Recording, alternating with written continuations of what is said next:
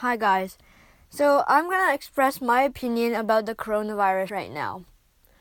So, I think that if the coronavirus is to tear our world apart, which is not really likely to happen, it's to happen because we are like rushing and panicking, not because the virus is to kill us.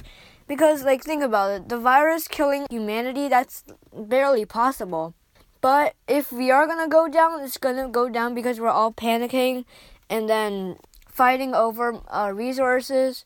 And then when the resources run out, we all starve or just sort of lose hope. So I just want everyone to stay calm and not fight over toilet paper because toilet paper doesn't actually really help anyone. It's just like a necessity in our lives.